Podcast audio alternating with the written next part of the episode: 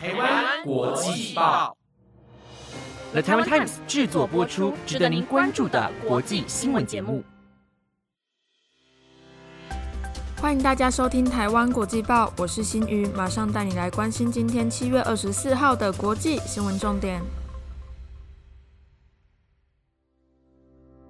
各位听众朋友们，晚安！接下来马上带你来了解到今天的新闻有：俄国炸乌粮食出口港，联合国、欧盟齐谴责；世卫宣布猴痘为全球公卫紧急事件；外界估联准会周四将升息三码，九月再升息两码。全球气候带您听：MBTI 性格测验爆红，恋爱、求职、交友前先出示结果。如果想了解今天的新闻内容，就跟我一起听完台湾国际报吧。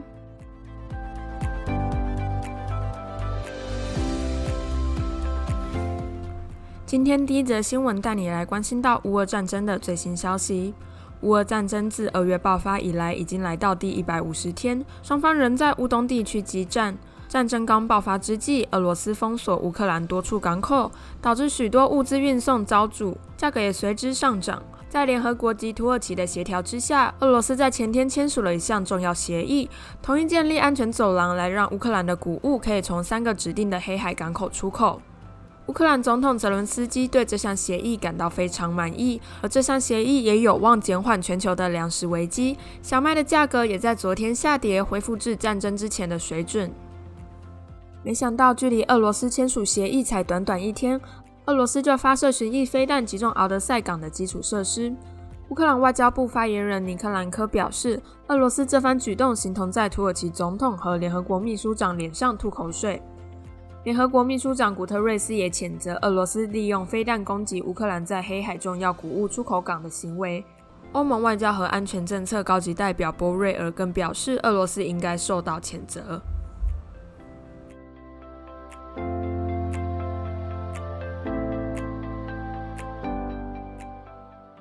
今天第二则新闻带你来关心到猴痘。世界卫生组织在昨天召开第二次会议来讨论猴痘的相关资讯后，正式将猴痘列为全球公共卫生紧急事件。这同时也是世界卫生组织有史以来第七次发布命令。向听众朋友们补充，世卫这次发布全球公共卫生紧急事件是世卫的最高警报。这同时也代表公共卫生发生严重且不寻常等事件，影响的范围也超出国界，必须立即采取国际行动。由此可见，猴痘的威力不容小觑。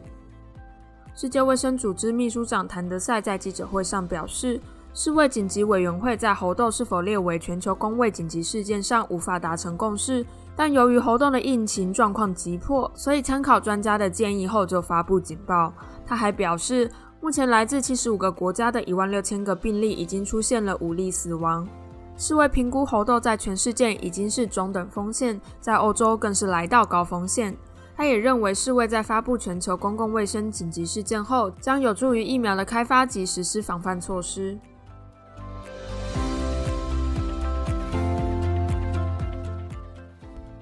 下一则新闻带您关心到经济。美国联准会将于本周召开为期两天的利率决策会议，市场目前认为联准会届时会再次宣布升息三码，也就是七十五个基点，来对抗高居不下的通膨。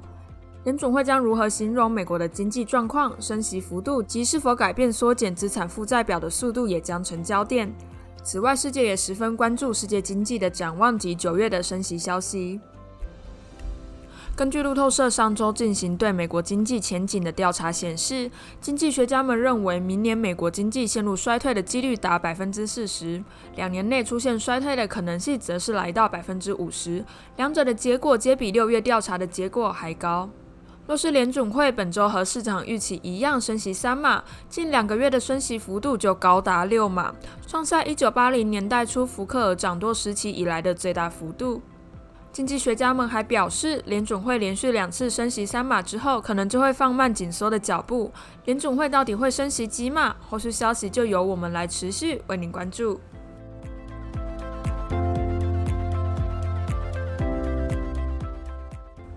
下一则新闻带你来关心到世界各地的天气，先带你持续关心到欧洲的热浪。欧洲各地气温纷纷飙破新纪录，光是在西班牙及葡萄牙就有超过一千七百人死于高温。热浪引起的高温还在欧洲多处引发野火。希腊列士波斯岛滨海村落瓦杰拉也深受其害，村内多处房舍惨遭野火吞噬，数百位居民及观光客被迫离开这个度假胜地。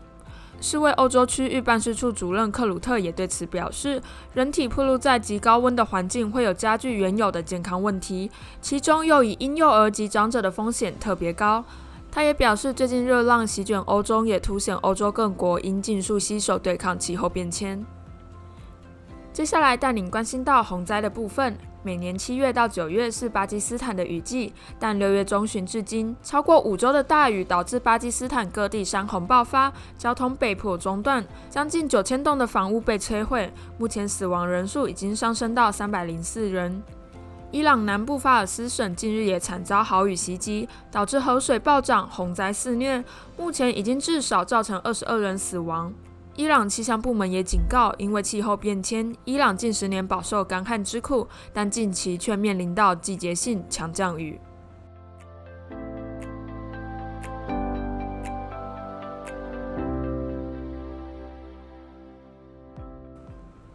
今天最后一则新闻带领关心到南韩年轻世代很热门的性格测验。这个性格测验源自于美国二战后的性格测验——迈尔斯布里格斯，又简称 MBTI。透过这个性格测验，将人区分成十六个类型，并有四个英文字母来代表个性。两名美国人在一九四四年发明这个测验，来帮助女性在二战后找寻合适的工作。MBTI 后来也成为十分受欢迎的职业测验。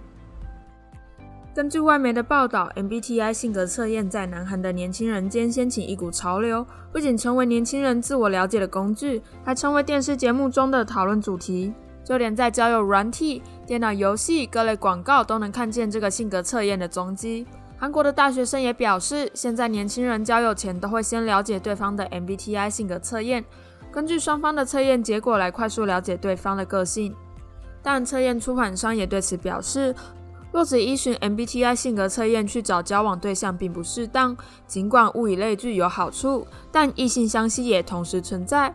听众朋友们，如果对 MBTI 性格测验感兴趣的话，也能上网搜寻来做测试哦。也欢迎留言跟我们分享你的类型是什么。